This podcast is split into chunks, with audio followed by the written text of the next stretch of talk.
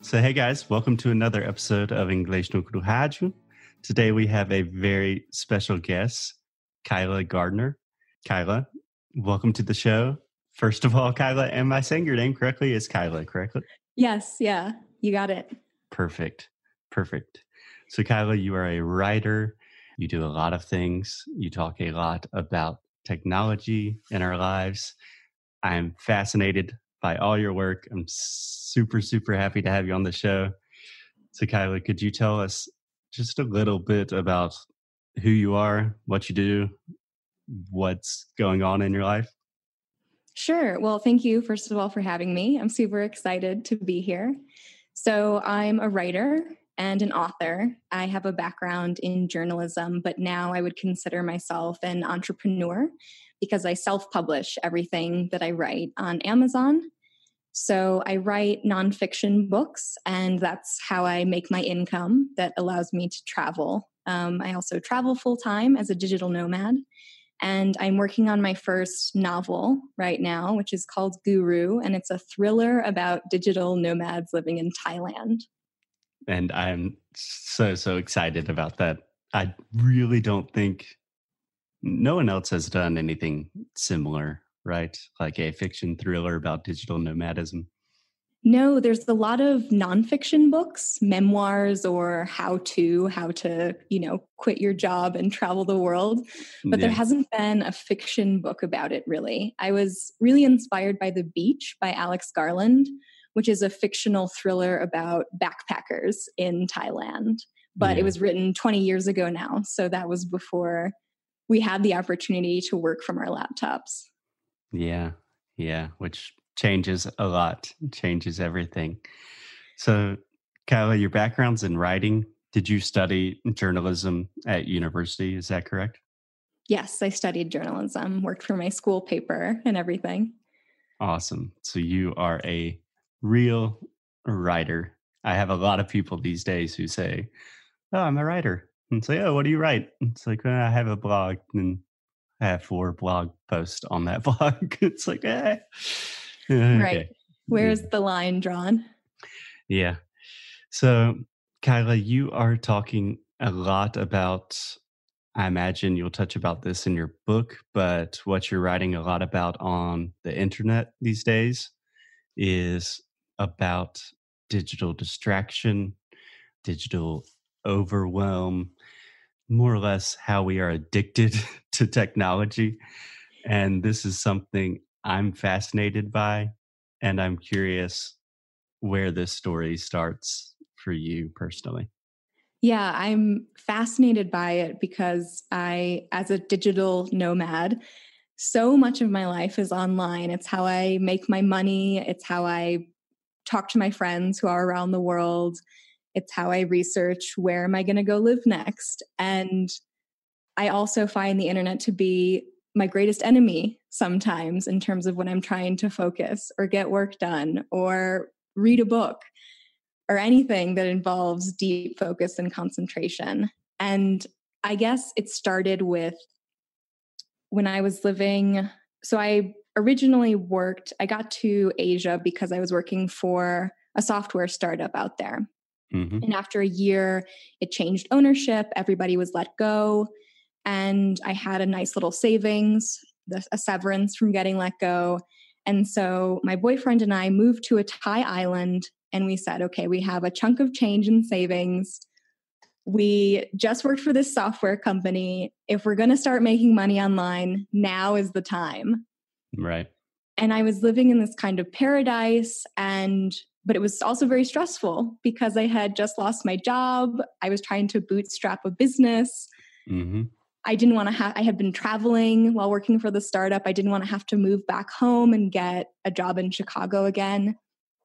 And I realized when it came down to me working for myself versus working for someone else, what I produced was what I earned money from. If I didn't produce, it's not like I was going to get a paycheck every two weeks. Right. And I realized I was really bad at working for myself. I couldn't focus. I was always clicking over to Facebook. It's so hard, right?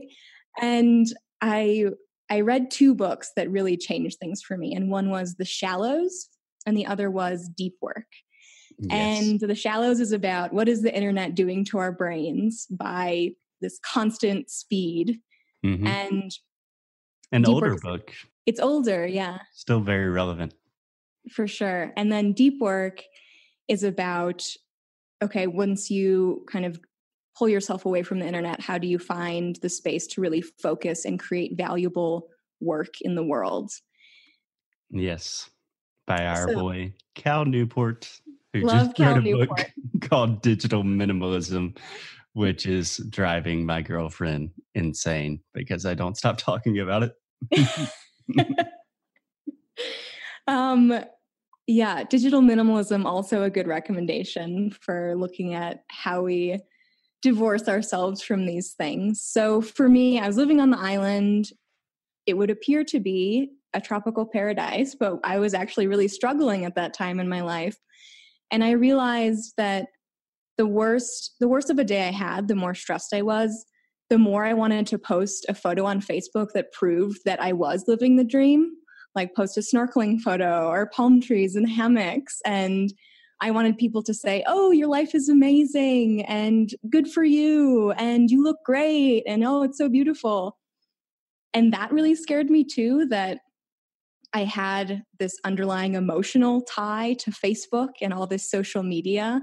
Hmm and i didn't think that was healthy i was like i don't want to be my my reaction to having a bad day is that i want likes to solve my problems that is not that's not the answer so that Yeah. was really the start of when i started exploring all these questions Yeah. Yes. So much of that resonates very, very deeply with me because I would say I started the entrepreneurial path Uh, six or seven years ago. And immediately when you disconnect your paycheck and like what you are producing is what you earn, there is constant like existential dread about like always need to be working. Oh my God, always on my computer right and I'm still still dealing with that. But I do think it is it it's much more deep and relevant even to people that are not entrepreneurs that do not work online 24/7 that are not digital nomads. I do think there is a very strong case to be made. Most of us are addicted to technology and we need to bring that back in. Do you agree with that? i would agree with that yeah and it's no accident. I mean it's designed to keep you on the websites as long as possible. Yeah just willpower isn't enough sometimes when when it's being designed by very intelligent people to keep you addicted to it.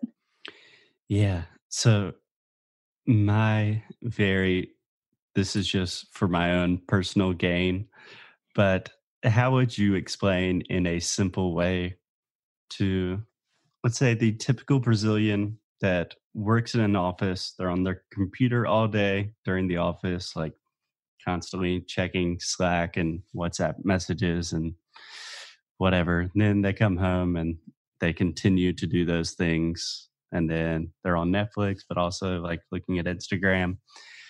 But it does not seem like a problem in their life. It's something that they're voluntarily doing for free. They're checking up on their friends, talking to people. Is that a bad thing? And if you think that it is a negative force in your life, why? Because I think a lot of our listeners would just think that's not a problem.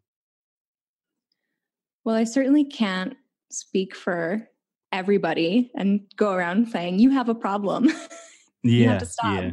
yeah. Um, but I know for me, it it didn't fulfill me. I would just I would do it scroll endlessly when I was bored or when I was sad or I was waiting in line at the grocery store and couldn't be alone with my thoughts for 3 minutes.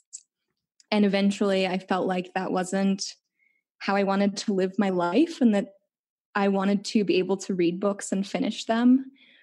But it was such a such a strong force. And I think deep work really helped me because a lot of people don't think it's a problem or don't think about it or don't care about it. And that's fine for them. But I think Cal Newport was one of the first people to tell me, you can quit Facebook. That's fine. It doesn't matter. Nobody cares. I, yeah. you're free. and, and I felt like I had never heard that before. No one had told me you can opt out and that's okay. And that was revolutionary to me. Yeah. So, just for our listeners, could you give a brief summary of the main points of of deep work and what that means to you? So, Cal Newport argues that we're all a lot of us are knowledge workers now, and we work on the computer, and the work we create is all from us communicating with people, coming up with ideas, knowledge work. And so many of us are distracted that we're just kind of dipping in and out of these periods of concentration. We have an email ping, we have a Facebook notification. We're never really focusing on one thing and thinking deeply about it. And that skill is going to become more and more rare. And that's a valuable skill. And that's how you create good work in the world is you're the person who can take three hours in the morning really focus on something, come up with a new solution, and that that's more valuable than my inbox. I'm at inbox zero and I don't have any more emails to respond to. Exactly. Yeah. And I think that's a super, super powerful idea. He even talks about the idea of solitude in his new book, Digital Minimalism, where he defines solitude. I'm paraphrasing, obviously, but not just when you're physically alone, but when your mind is free of outside inputs.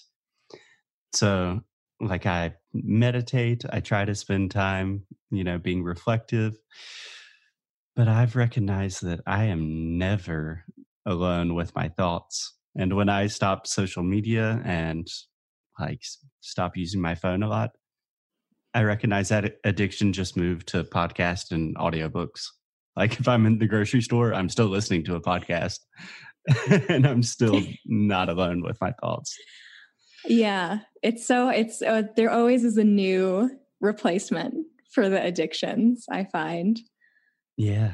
So I guess my next question, maybe this is a natural question is what can we do about this? Help. Help, yeah.